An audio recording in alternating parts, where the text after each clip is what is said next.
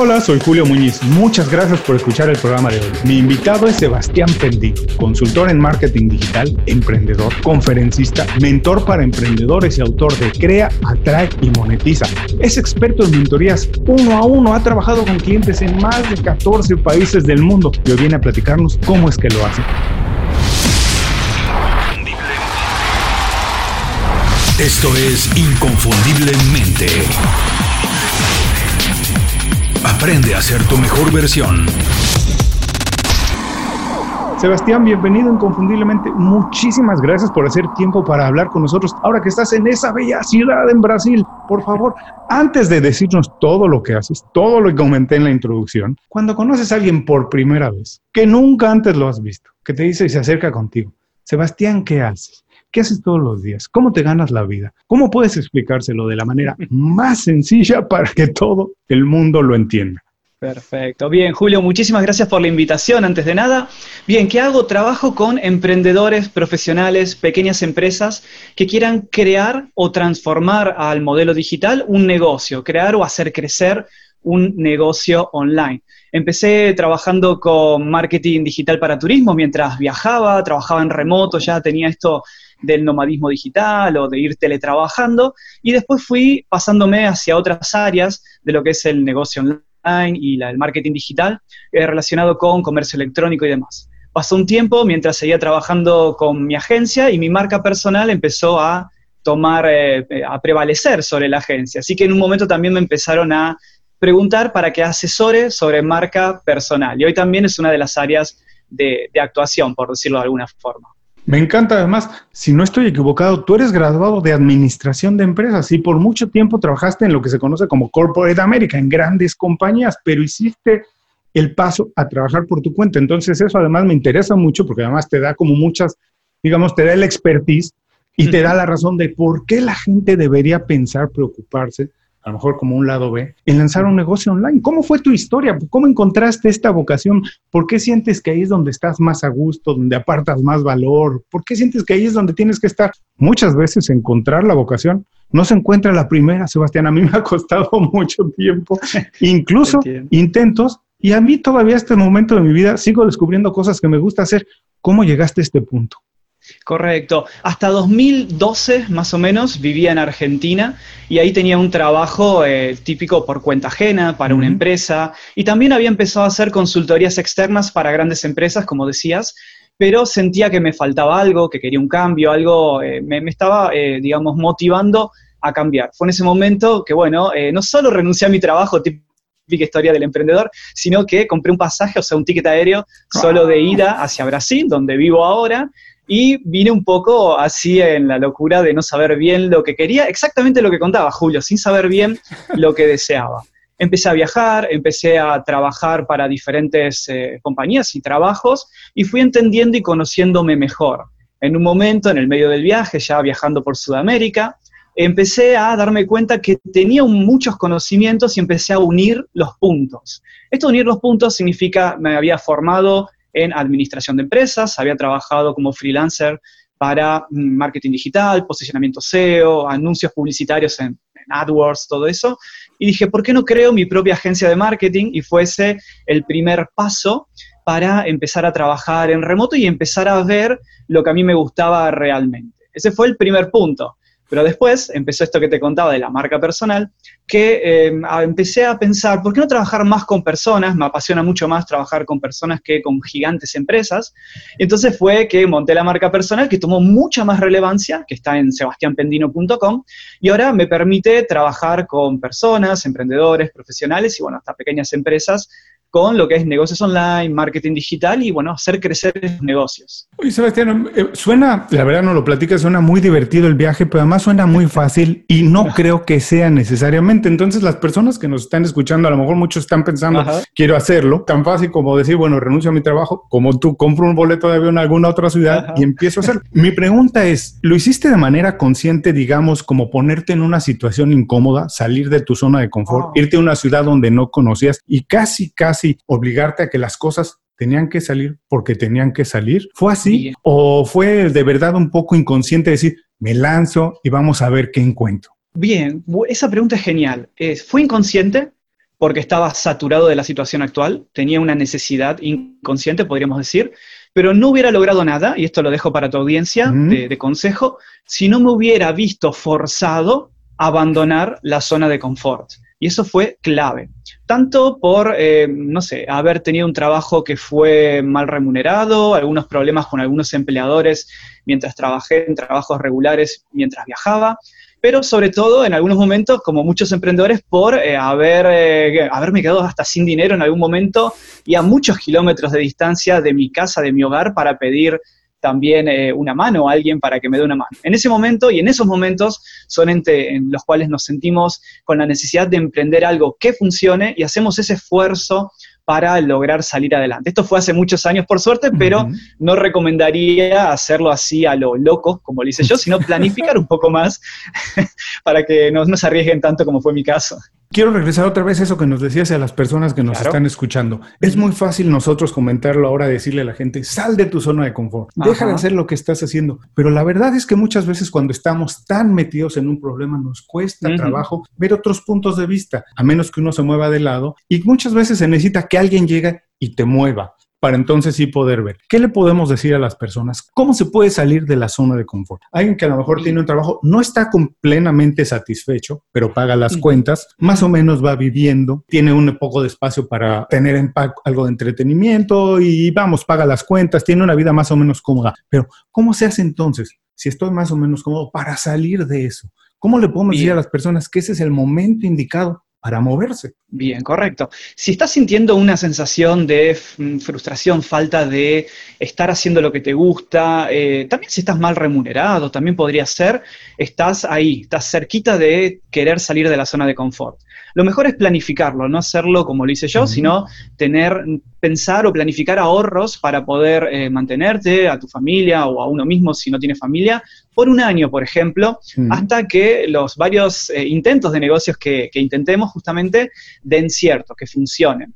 No hacerlo eh, sin planificación porque podría ser un poco riesgoso, pero en un momento ponerse una fecha, nos sirve mucho al ser humano esto de ponernos fechas para no procrastinar, para no dejar pasar las cosas y decir, esta va a ser la fecha en que, por ejemplo, renuncie a mi trabajo, en que emprenda este viaje, suponiendo como era mi caso.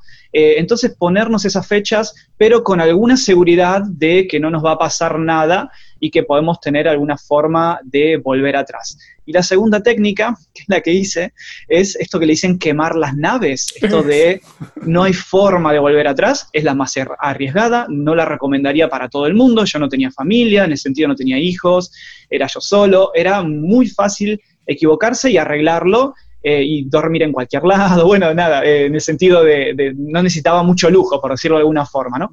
Entonces, ese sería un buen consejo, ponerse una fecha, tener unos ahorros para un año, por ejemplo, y emprender, y eh, acordarse siempre de la sensación de, mm, insatisfacción, de, de, incomodidad, de que no nos sentimos bien a la hora que estemos por entrar en dudas, sino abandonar eso que hemos emprendido. Me gustó mucho esto que dices, que hay varias opciones de hacerlo, hay varias maneras de hacerlo. Para algunos puede funcionar esta idea de quemar las naves, no hay vuelta atrás, tengo que meterme en problemas y a ver ahora cómo lo resuelvo. Y la otra, que parece ser más recomendable para la mayoría, es la de planear, ¿no? Vamos a ver cómo vamos dando los siguientes pasos. Ahora, tú haces mucho trabajo de mentoría con personas que están en ese momento y además ya con grandes compañías que están más establecidas, pero emprender con todas las personas que trabajan, ¿es para todo el mundo? Bien, yo, voy a, yo cuento siempre mi experiencia trabajando para Corporate America.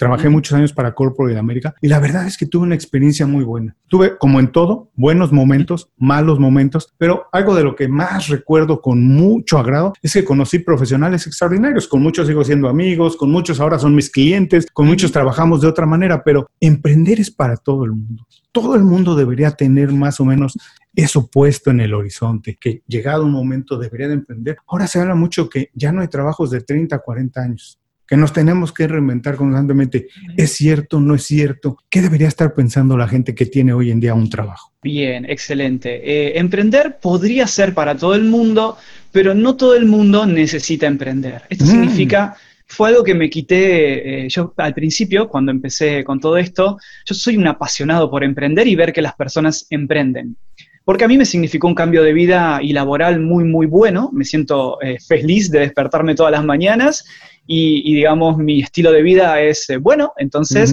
quiero que esto repercuta en la sociedad. Pero con el paso del tiempo me di cuenta que no tenía que insistirle a todo el mundo para que emprenda, sino explicarle los beneficios y cuando llegara ese momento, si es que llega, eh, que la persona, bueno, ahí me contacte o me pida algún consejo, lo que sea, y darle una mano para emprender. Pero yo me pregunto, Julio, si todos emprendemos, quiénes van a ser los funcionarios, empleados que gestionan nuestros emprendimientos, startups o lo que sea, ¿no? Entonces, también esa lógica la podemos aplicar, creo. Totalmente. Me encantó esto que dices que todo el mundo podría emprender, pero no todo el mundo tiene que o necesariamente emprender. Es una oportunidad más. Yo creo que se puede encontrar un buen estilo de vida si uno es organizado y si uno planifica un poco hacia el futuro en cualquiera de las opciones, emprendiendo, teniendo tu negocio, siendo un freelance o trabajando para un corporate América. Ahora, este trabajo que haces de mentoría con todas estas personas me interesa mucho porque el trabajo de mentor la idea del mentor no está tan digamos, eh, promovida, no es tan utilizada en nuestros países latinos, en la cultura latina. Muchas veces se cree que si yo voy a lanzar mi negocio es porque yo tengo que saber todo. Si yo soy el jefe, yo soy el que tengo que saber todo, el que resuelve todos los problemas, el que está más informado de todo. Y decir que tienes un mentor, que tienes que ir con alguien, muchas veces para las personas, la mayoría de las personas, puede sonar como una debilidad. Es así. ¿Por qué no se ha utilizado todo el trabajo con un mentor? Yo estoy encantado es algo que promuevo mucho, pero no todo el mundo lo entiende y mucho menos lo aplican. Correcto. Bien. Eh, la figura del mentor que, bueno, existe desde la Grecia antigua, bueno, de hecho el nombre mentor viene de ahí, y, mm, se popularizó más profesionalmente a nivel eh, americano, UK también, ¿no? De los mercados sajones, por decirlo, y ahora está bajando hace ya unos cuantos años a nivel eh, de habla hispana, por decirlo de alguna forma, y llegando eh, desde España hacia Latinoamérica en habla hispana, con una figura que es bastante mm, interesante para las personas que empiezan a entender de qué se trata esto del mentoring, o mentorías también, por decirlo de otra forma. Y es súper interesante porque el trabajo que hace un mentor, básicamente, ¿quién es el mentor? Es la, persona que guía al mentí o al mentorizado, para decirlo en, en español, eh, porque tiene más experiencia que esta persona en un área específica. Entonces podemos, eh, por ejemplo, yo eh, asesoro o soy mentor de negocios online, de marketing digital, todo lo que gira alrededor de la esfera de lo que he tenido experiencia anterior. Porque la, la clasificación de mentor, a diferencia de un coach o de otro profesional, tiene que ver con esto de tener experiencia sobre lo que uno va a asesorar. Es por eso ahí está la gran diferencia con otras profesiones. Muchas veces platicando con personas para el podcast, hablando de mentores, si han tenido uno o algo, muchas personas me mencionan también a la familia, a sus abuelos, a sus papás como el principal mentor. Es algo que me gusta a mí porque yo siempre también pienso que el mentor, además de tener alguna experiencia en un terreno, uno le quiere aprender los valores y la manera de hacer las cosas y uno puede tomar algunas cosas de ahí, aplicarlas o no. Pero esa es la única, digamos, el único tipo de mentor que existe o hay muchos tipos de mentor. Bien, genial. Estoy totalmente de acuerdo con lo que decías. Podríamos hablar de, en ese caso, de un mentor de vida, ¿no? Como un familiar, un padre, un abuelo, un profesor. Ese es, ese es realmente un mentor para, para definirlo también, ¿no? Que no solo te enseña, sino que te aconseja, te transmite los valores. Bueno, y volviendo a la pregunta de los tipos de mentores, por lo menos en, mi área, solemos dividirlos en dos tipos de mentores. El mentor para personas, que en mi caso emprendedores y profesionales. Y después tenemos el mentor dentro de las empresas, que es otra, otro rol bastante diferente, porque vamos a, las diferencias. El mentor para profesionales y emprendedores y personas asesora, guía, mejor dicho, a una persona o a un grupo, también podría ser, de personas que tienen un objetivo, al final la mentoría es lograr ese objetivo, eh, en común, ¿no? Mientras que en empresas lo que se hace es tratar de guiar eh, a una persona, pero que forma parte de una estructura jerárquica o de una estructura organizacional de una empresa. Y en empresas es interesante porque muchas veces no necesariamente tiene que, ser externo. Cuando yo mentorizo a, a, personas, soy externo, o sea, porque la empresa ni siquiera existía cuando la estamos creando. Pero el mentor para empresas podría ser un ex senior, un ex gerente, de la empresa que se ha jubilado y con toda esa experiencia súper valiosa que tienen nuestros seniors, nuestros eh, viejos, ancianos, quiero decir, que a veces en la sociedad lo dejamos un poquito de lado pensando que ya no sirven y yo bueno, opino totalmente lo contrario. Y cuando ese mentor vuelve a la empresa, para eh, acompañar a nuevos gerentes, a juniors que se están volviendo seniors, se torna mega valioso porque no solo que asesora con información, sino que mantiene los valores y la cultura organizacional que esa misma persona vio a lo largo de su carrera dentro de la corporación. Es súper interesante esa figura también. Y muchas veces, como dices, no hay que buscar tan lejos, a lo mejor dentro tenemos a la persona que puede serlo. Ahora, no te voy a dejar escapar así de fácil, eres un experto, ya viste que me gusta el tema. Dime una cosa, yo siempre pongo este ejemplo. Michael Jordan, él comenta que nunca dejó de seguir todos los veranos yendo a visitar a quien era su coach en la preparatoria, que era la única persona, porque tenía una relación distinta con él, de volver a bajarlo a la tierra y hacerlo trabajar en ejercicios que no hacía cuando ya jugaba en la NBA, pero que él seguía viendo a ese entrenador y siempre lo consideró su mentor. Tú, que eres experto y trabajas con tantas personas, tienes un mentor. Todo el mundo debería, a pesar del nivel en el que esté, deberíamos de trabajar todavía con un mentor. Y si tú tienes uno, ¿Qué le sigues aprendiendo? ¿Cuál es tu relación con él? Bien, genial. No he tenido un mentor formal porque en la época que yo empecé no existía eh, en mi cabeza ese papel, eh, pero sí que han pasado muchísimas personas que mm, han sido mis mentores informales en la vida, eh, tanto en la vida justamente familiares, profesores, hasta la época de la infancia, recuerdo profesores muy, muy que me han marcado mucho, con pequeños consejos, porque el tema del mentor a veces es, dice una frase, dice una palabra, no hace falta que te esté enseñando solamente una herramienta, sino que muchas veces con un pequeño comentario te abre un abanico, la, mente te abre. Ese es el verdadero valor del mentor.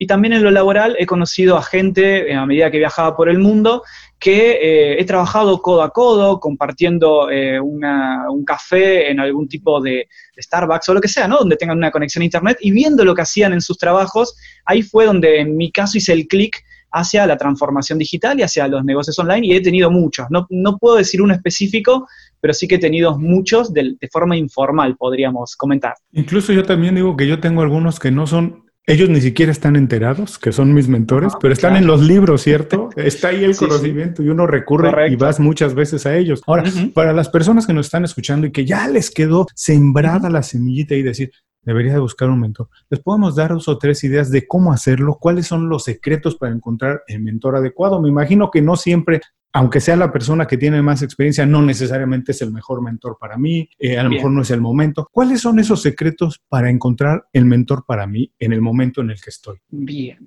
primero que sea el momento adecuado de buscar a alguien, ¿no? Eso lo sabe la persona.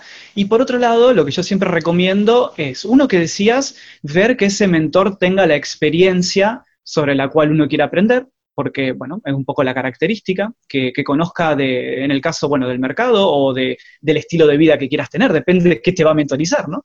Eso por un lado. Entonces, que tenga experiencia, que tenga resultados también. Generalmente cuando contratamos un servicio pedimos algún tipo de, no sé, referencia a otros clientes, algo que nos indique que realmente la persona eh, sabe de lo que está haciendo.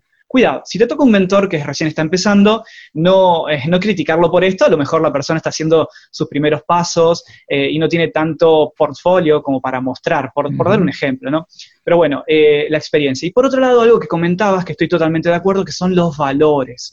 De nada sirve el mejor mentor con experiencia si después no respeta, no, no, coinciden en los valores, ¿no? Me refiero a los valores de calidad humana, de la forma de trabajo, de muchas cosas que te tienen que cerrar, porque si no, la mentoría, no, te vas a sentir comprometido con esos valores y no, no va a haber ese vínculo tan fuerte que se forma entre el mentor y el estudiante, por decirlo de alguna forma, que es totalmente diferente a una consultoría. Yo hago consultoría también, no te voy a mentir, empecé con eso, pero la consultoría es, tengo este problema, Sebastián, ¿cómo lo resuelvo? Ok, muchas gracias. Es, básicamente eso, es, eh, por eso tampoco me gusta demasiado la consultoría, me gusta mucho más la mentoría, donde nada, nos, hasta terminamos siendo amigos de alguna forma, aparte de colegas de trabajo generalmente. Esos serían los puntos para evaluar a un mentor.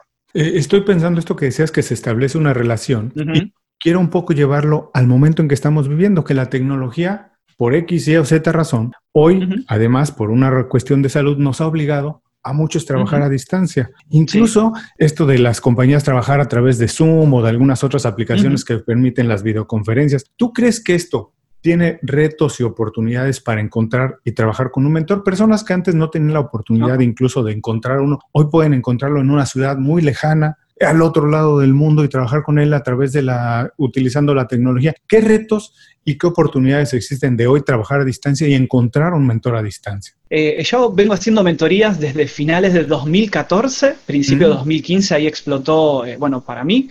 Y sinceramente no había muchos retos tecnológicos en ese momento. Lo bueno es que ahora la gente, después de esta eh, pandemia, se ha acostumbrado a esto que estamos haciendo, de tener una reunión virtual, eh, de, también de comprar online para las e-commerce, los e-commerce. Entonces la gente eh, se ha abierto un poco más a eh, poder hablar con una persona y tener asesoramiento, a ser mentorizado también a través de Zoom, Meet, cualquier herramienta digital. No hay ningún tipo de impedimento. De hecho, yo mismo he mentorizado a psicólogos que ahora están atendiendo, haciendo terapia en remoto, ¿no? Para pacientes, siempre era presencial esa profesión por un montón de motivos, pero ahora lo están haciendo porque obviamente se, se vieron obligados y sus pacientes también están ahora introduciéndose a este mundo online. Entonces hay, una, hay mucha gente que ahora entiende mejor que se puede hablar y mantener un vínculo, crear este vínculo a través de una conexión. Siempre voy a favorecer los vínculos presenciales, eh, no hay que dejar esto de lado, es súper fuerte, creo que lo que hemos estado aislados mucho tiempo durante la pandemia lo, aprendimos a valorar, pero, pero bueno, se puede hacer, no hay ningún tipo de impedimento técnico, es súper fácil, se comparte pantalla, eh, uno puede tomar el control del ordenador o de la computadora de la otra persona. En cuestiones técnicas es súper, súper fácil y las personas ya están predispuestas a hacerlo y más si van a, empezar a trabajar online, ¿no? Que es el objetivo muchas veces. Ahora, con esta intención de dejarle a las personas que nos están escuchando, no una guía, pero sí a lo mejor dos o tres cositas que podrían hacer ya, de inmediato, hoy que terminen de hacer ejercicio, hoy que se bajen del auto. ¿Qué podrían hacer para, uno, decidir si está en el momento de buscar un mentor? sea lo que sea, a lo mejor no porque quieren emprender, pero a lo mejor para mejorar en su profesión, para mejorar cómo manejan su equipo, algo. ¿Cómo pueden determinar, uno, si están en el momento para hacerlo, qué tarea les podemos dejar? Y dos, cómo empezar a buscar un mentor. Bien, perfecto. Bueno, para determinar si estamos en el momento adecuado es tener esa sensación interna de no estar confortable con la situación actual. Si por algún motivo estás sintiendo que la situación actual A no es lo que siempre soñaste, no es lo que te hace bien, eh, que te genera, no sé, alguna situación, a veces le dicen tóxicas, pero bueno, no importa, algo que, estés incómodo o poco confortable, es que queremos pasar al punto B, a la situación B. Para eso tenemos que emprender un proceso, puede ser, bueno, con un mentor o con algún otro profesional, depende de lo que sea la situación A que te genere inconformidad, y ese es el momento adecuado para empezar a buscar y hasta, tomar la decisión eh, de, encontrar a tu mentor. Y la segunda pregunta que me hacías, Julio, es ¿cómo encontrar un mentor? Bueno, puede ser dentro de tus círculos, puede ser algún ex colega de trabajo, si fuera algo laboral, algún familiar también podría ser, sobre todo alguno que bueno, podría ser alguien cercano, pero también si te ve de afuera, la ventaja de un mentor externo, cuando por ejemplo yo hago de mentor, es que lo veo de afuera, a pesar de que creo un vínculo que termina en amistad, pero soy lo bastante profesional para decir, esto está mal, hay que corregirlo, eh, ¿no? ¿Se entiende la idea? Entonces, que también que no sea alguien que sienta que te va a lastimar, eh, que te va a herir, que sea lo bastante externo en este caso, eh, para hacerlo. Después, en asociaciones, en algún tipo de asociación profesional, de algún tipo de asociación donde hay eh, gente, generalmente tiene algo de edad, es mayor de edad, podría ser también en la universidad, en la escuela, depende de la edad que tenga, pero en los círculos habituales y obviamente por internet también nos, nos van a encontrar los que somos mentores profesionales, ¿no? Pero bueno. Estas serían las sugerencias. Me gustó mucho esto que dices, otra vez regresando, no hay que ir muchas veces muy lejos, a lo mejor es alguien, el director de otro departamento dentro de la misma compañía, o alguien que trabajó antes ahí, o alguien que tiene un poco de experiencia que ya conocemos y que muchas veces nada más se trata de atrevernos, ¿no es cierto? Nada más llegar y decir, oye, me gusta cómo haces esto, quiero aprender más, quiero que seas mi mentor, enséñame. Y ya pensando en alguien que ya tiene una relación así, que ya está trabajando con un mentor que sea a lo mejor eh, que no esté pagando o alguien que está pagando ya por una mentoría, ¿qué podemos decirle? También dos o tres pequeñas ideas, tips, consejos para que saquen más de esa relación, para que ah. la aprovechen al máximo. Es como que tan fácil llegar y contarle tus problemas o hay que planearlo, hay que trabajar, hay que buscar qué quieres sacar de eso. Bien, genial. Generalmente vas, en el caso de los profesionales va a ser el mentor quien te organice los objetivos, las metas semanales y también, bueno, eso va a ser un poco de los beneficios de alguien que ha estudiado el sistema.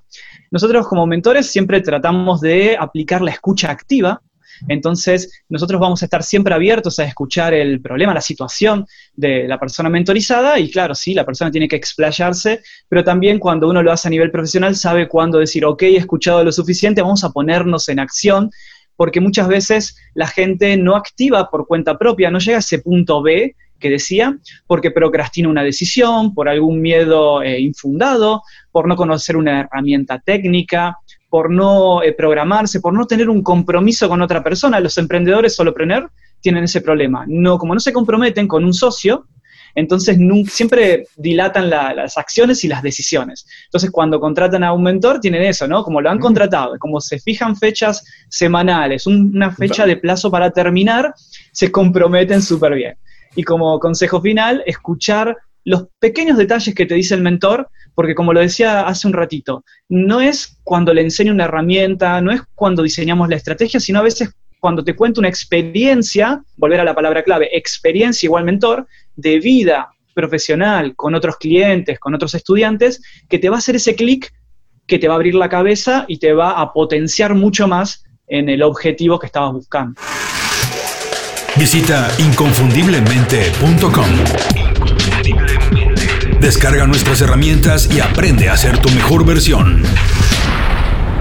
Gracias por seguir con nosotros. Estoy platicando con Sebastián Pendino. Sebastián ha sido una plática muy divertida, además muy enriquecedora, de esas que hay que escuchar un par de veces con un cuaderno al lado para ir tomando nota. Y nos has dejado muchos consejos, tips. Ahora voy a intentar meterme un poquito más en la mente de Sebastián, además del mentor, el emprendedor, y que nos digas también cómo has organizado tú todo ese negocio, porque además de que tienes varios eh, clientes, eres conferencista, eh, eres consultor en marketing digital, dime una cosa, ¿cómo haces todo eso? ¿Cómo te organizas para tener días balanceados, productivos, eficientes, sentirte pleno, pero tener vida. ¿Qué habilidad tienes para organizarte? ¿Cómo lo haces? ¿Cuál es la habilidad o cuál es el recurso personal que más te ha ayudado para poder tener el negocio que tienes hoy? Bien, genial. El recurso principal técnico se llama Google Calendar, es súper fácil, y la, técnica es time blocking, bloqueo del tiempo, bueno, eh, management, de time management, le dicen.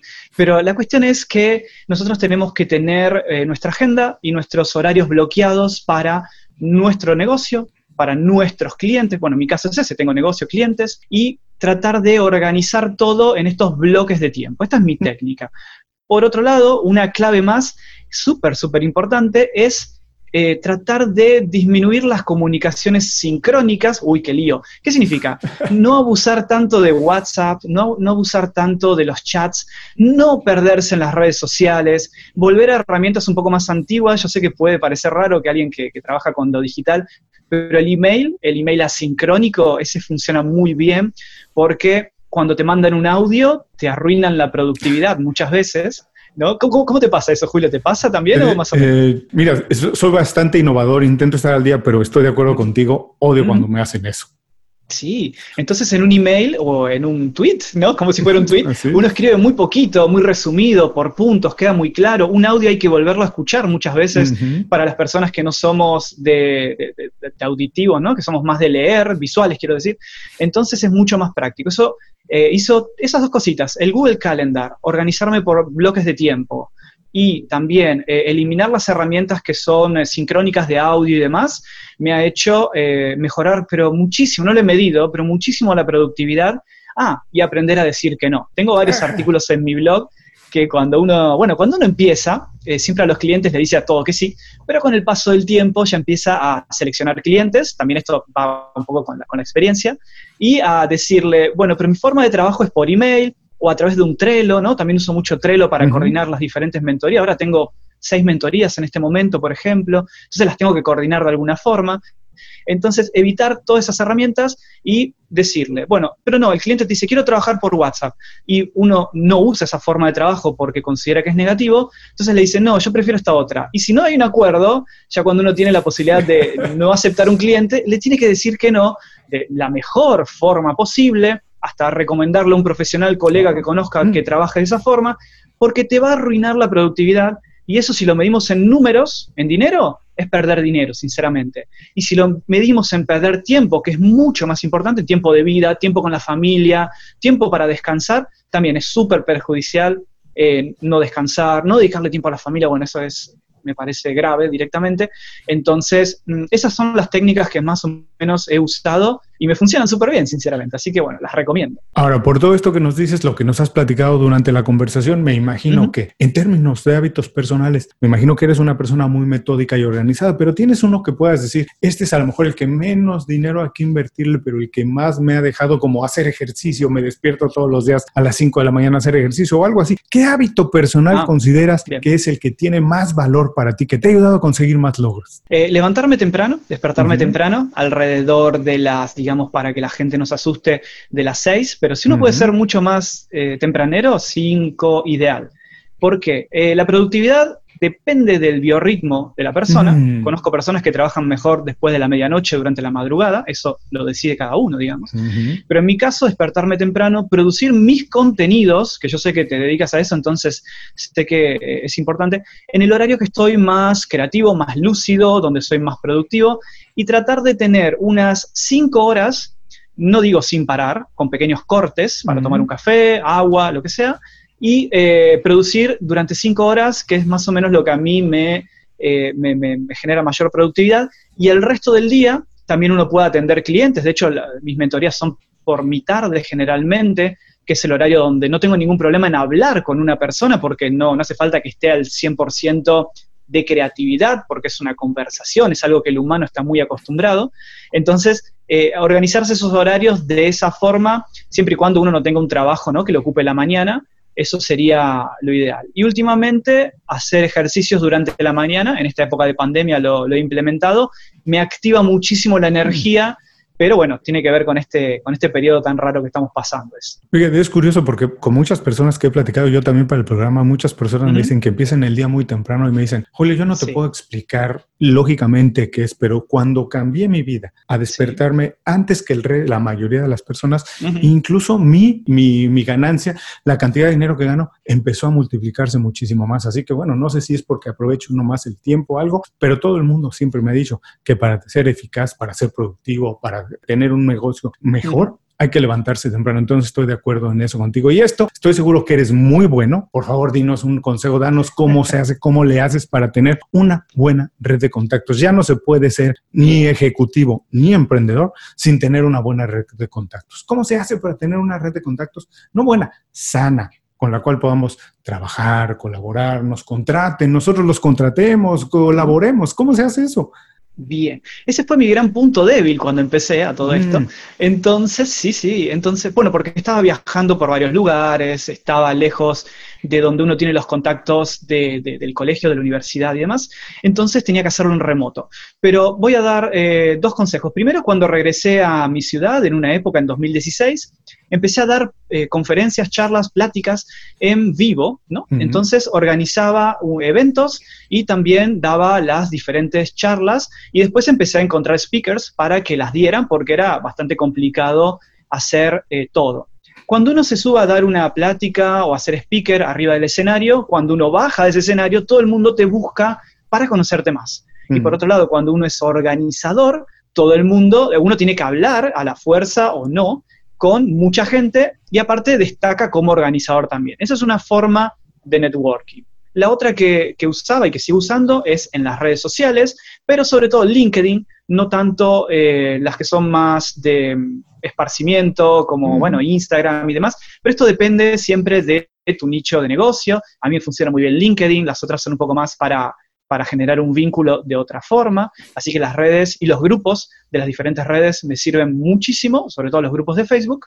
Y finalmente, que he incorporado a partir de mediados del año pasado todo lo que son las entrevistas al estilo esta, que me permiten conocer gente increíble. En, generalmente son profesionales, emprendedores, porque bueno, tiene que ver con el tipo de entrevista que hago, pero bueno, gente increíble y que tiene historias parecidas a la mía, similares, mucha gente que está expatriada, bueno, como Julio, en cualquier, en otro lado del mundo, que emprende, que ha trabajado para grandes empresas también. Por eso también un poco la afinidad, supongo, y eso me ha permitido crecer muchísimo en cuanto a la red de contactos. Por lo menos esas tres formas son las que le recomendaría a la mayoría de las personas para algún tipo de negocio o emprendimiento.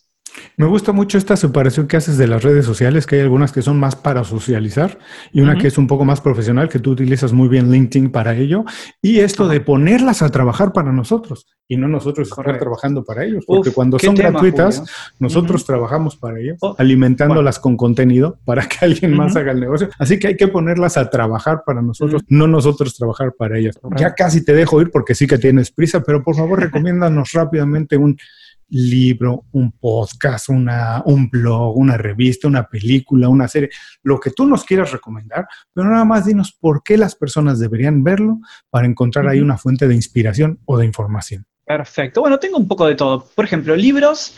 Pensaba recomendar Tribus de Seth Godin o Tribes. Eh, bueno, esto sí, perfecto. Este te va a enseñar muchísimo a crear comunidades. Y hoy en día, algo que funciona muy, muy bien para para lo que estábamos hablando de emprender online, negocios online, es crear una comunidad. Entonces, el libro Tribes de, Seth Godin es súper recomendable, se encuentra en todos los idiomas. Yo este lo tengo en portugués porque lo compré en Brasil, pero está en todos los idiomas y en Kindle, así que cualquiera que quiera lo puede, puede tener acceso. Eh, podcast. Yo, bueno, obviamente, inconfundiblemente, uno de los mejores podcasts. Gracias por las flores. No, pero sí, está muy bien. Lo, estuve escuchando después de, tu invitación y bueno, me encanta, me encanta, me encanta. Después, también para cuestiones más técnicas, yo empecé escuchando en 2015 el de Joan Boluda, que es, bueno, creo que lo debe conocer todo el mundo.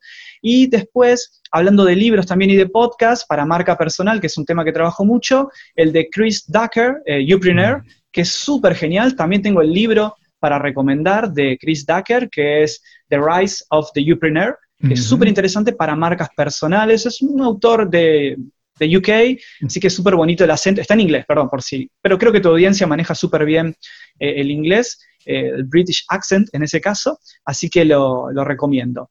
Y como películas, cualquiera, cualquier película al estilo, por ejemplo, mm, a ver, podría ser eh, The Truman Show, esta mm, película donde uno, claro, porque, eh, eh, por ejemplo, Matrix o Matrix, mm. porque lo que yo trato de que entienda la gente que va a emprender algo es que está sumida, que está dentro de una burbuja de, de, constancia que no existe, de estabilidad, que es una mentira a mi forma de verlo, después de haber pasado tanto por trabajos por cuenta ajena y trabajos para mí.